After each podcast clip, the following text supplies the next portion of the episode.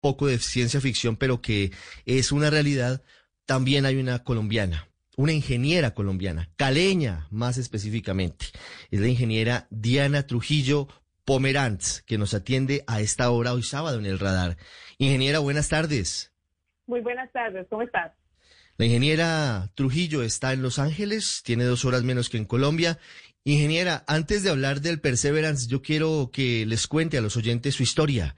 Cómo una caleña termina siendo ingeniera aeroespacial y termina siendo una de las más influyentes mujeres hoy en la industria de la aeronáutica y del espacio en Estados Unidos. Bueno, yo me vine para Estados Unidos, apenas me gradué del colegio uh, y no sabía inglés, así que cuando llegué acá, pues estuve trabajando, conseguí dinero para aprender inglés y después de eso uh, me metí a la universidad a estudiar ingeniería aeroespacial uh, porque en algún momento todavía tengo el sueño de ser astronauta. Um, en ese momento, eh, estudiando ingeniería aeroespacial, eh, tuve la oportunidad de ir a un... Eh, a un grupo de verano, que es la, Academia de la NASA para los estudiantes que tienen potencial para de pronto liderar en el futuro. En esa academia eh, conocí muchas personas que tenían los trabajos que eventualmente yo quería tener en la NASA y de, ahí para allá fue como eh, claro para mí cuál era, el mapa que tenía que seguir. Uh, terminé trabajando eh, con la estación espacial en una compañía que se llama eh, Orbital Sciences. Uh, y después de eso terminé moviéndome para NASA JPL, donde hoy trabajo en mi segunda misión para Marte.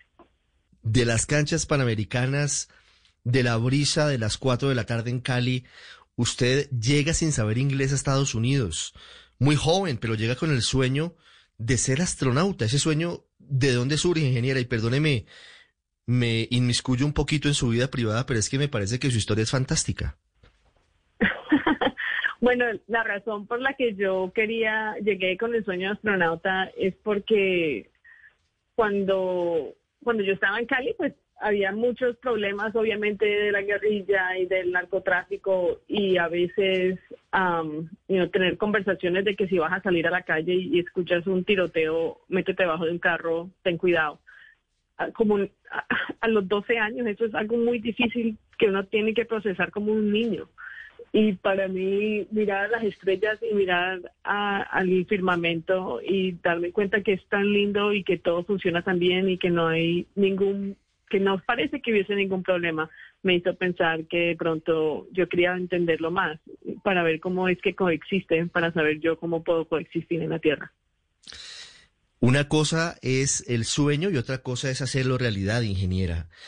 Diana Trujillo llega joven, adolescente a Estados Unidos sin saber inglés, que no es lo mismo, y empieza a perfeccionar su inglés, pero además empieza a meterse en los círculos científicos y a saber que esto no solamente es eh, lo filosófico, ni es solamente lo que uno sueña, sino que detrás hay mucho estudio, hay mucho trabajo, hay mucho eh, de cálculo, hay mucho de física.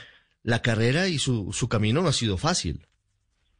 No, no ha sido fácil, pero te digo la verdad, yo pienso que el arranque que nosotros los latinoamericanos tenemos uh, de sobrevivir, ¿sí? En, de entender que uno sale a la calle y tiene que buscarse la forma porque no hay suficiente trabajo o porque no hay las oportunidades que queremos, pero eso nunca nos, nos para de, tener arranque, ¿no?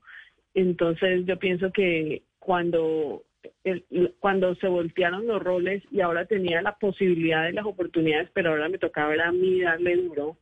Ah, en ese momento no había ninguna pregunta, toca duro y dale sin, sin pensar dos veces. Estudiando y trabajando al tiempo, entendiendo el funcionamiento del mundo a través de fórmulas matemáticas que no es lo mismo y está donde está. Ahora vamos al presente, porque la ingeniera Diana Trujillo, como les decía, está en la misión del Perseverance, de ese vehículo que viajó hace algunas horas y ya comenzó su trayectoria hacia Marte. ¿Qué es el Perseverance y usted qué hace en el Perseverance, ingeniera? Bueno, en la misión Perseverance o eh, Perseverancia, em, lo, la misión, como tú dijiste al comienzo, es eh, el objetivo es encontrar si en algún momento hubo vida en la superficie de Marte. ah, vamos a ir a un lugar que se llama Jezero Crater, el cráter Jezero, que es como del tamaño del lago Calima. Eh, cuando llegamos a ese lugar sabemos que hay barro en ese cráter y la idea es que porque hay barro hay agua, lo que significa que la posibilidad de que hay hubo, de que hubo vida en el pasado es alta. Eh, mi trabajo en esa misión es, uh, yo soy líder del brazo robótico con los dos instrumentos que tiene el brazo robótico. Los dos instrumentos son los instrumentos Sherlock Watson, ese es uno, y Pixel es el otro. Esos dos nos van a tratar de ayudar a entender cuáles las, encontrar las pistas biológicas en el lugar donde vamos a ponerlos haciendo un mapa para que así veamos el mapa y entendamos, si me entiendes, dónde hay la posibilidad, dónde no hay posibilidad y cuando veamos ese mapa entender dónde tenemos que taladriar. Cuando taladriemos, eh, recogemos un espécimen que se pone en un tubito y ese tubito se empaca para la siguiente misión que viene, que es eh, Mars Sample Return, que es para devolver ese, ese espécimen para la Tierra por primera vez pues eh, todo forma parte de, de, unos escalones que buscan precisamente entender un poquito más qué ha pasado en Marte mientras se desarrollaba la formación de la vida en la Tierra, ingeniera Trujillo. Entonces, estamos en el sitio. El sitio es tan grande como el lago Calima. Quienes nos ubicamos, entonces nos damos cuenta que es un sitio grande.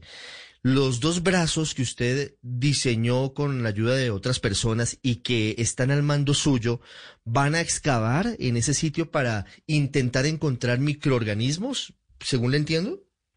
Sí, la forma en la que va a funcionar es son dos brazos, uno, un brazo es siete pies de largo, el otro es bien chiquito, el otro es como dos pies de largo. El, brazo chiquito es como, está como dentro de la barriga del robot.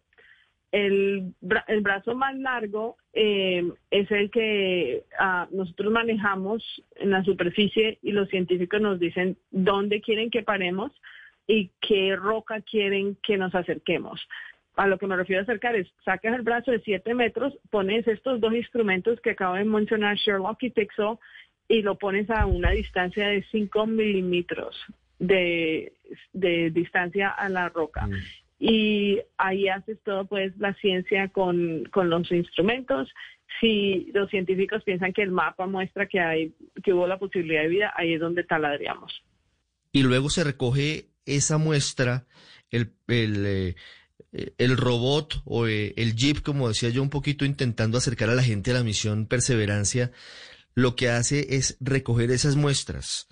¿Las analiza? ¿Tiene un equipo de análisis o espera la llegada de otro módulo que permita traer esa tierra marciana, si me permite esa figura, a nuestro planeta?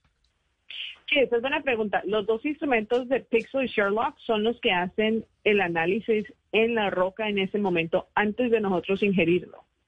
Mm. Ah, no tenemos unos instrumentos dentro del robot, lo que nosotros hacemos es que afuera están los instrumentos, los ponemos, hacemos el análisis. Ahí es donde tardaríamos, colectamos el espécimen y ese es el espécimen que, hacemos un paquete para devolverlo después.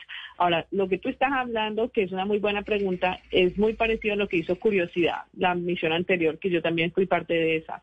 Curiosidad eh, ponía los instrumentos en la roca y taladreaba y cogía el espécimen y dentro de la espalda del robot tenía dos instrumentos que ingerían ese el polvo pues y hacían el experimento para decirnos si la decomposición química está bien o no.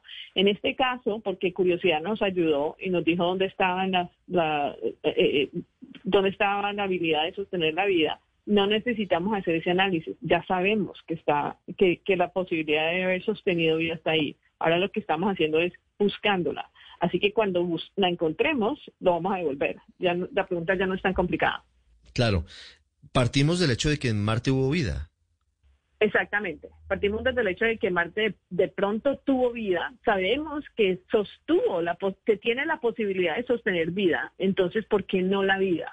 Esa es la segunda pregunta. Ahora, una cosa que es interesante es que cuando vamos al, cráter, vamos también a tratar de entender si eso que, analizamos eh, tiene la misma edad del momento en el que la vida empezó en la Tierra. Para saber, parece ser que la vida en Marte puede haber empezado a la misma vez que la vida en la Tierra. Así que eso, esa es otra pregunta que tenemos. Sí.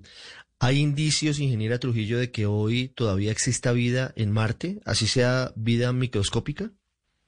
No, no hay indicios que nos hagan pensar que hay vida microscópica en Marte hoy. Eh, sabemos, creemos que hubo vida en el pasado, pero no, no actualmente. Sí. Hacia el futuro, bueno, antes, eh, esta sonda Perseverancia, Perseverance, eh, lleva un helicóptero en, en sus, eh, eh, digamos que en su bodega.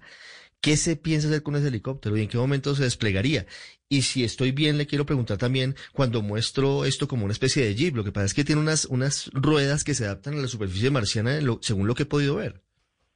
Sí, ok, empezamos de atrás para adelante.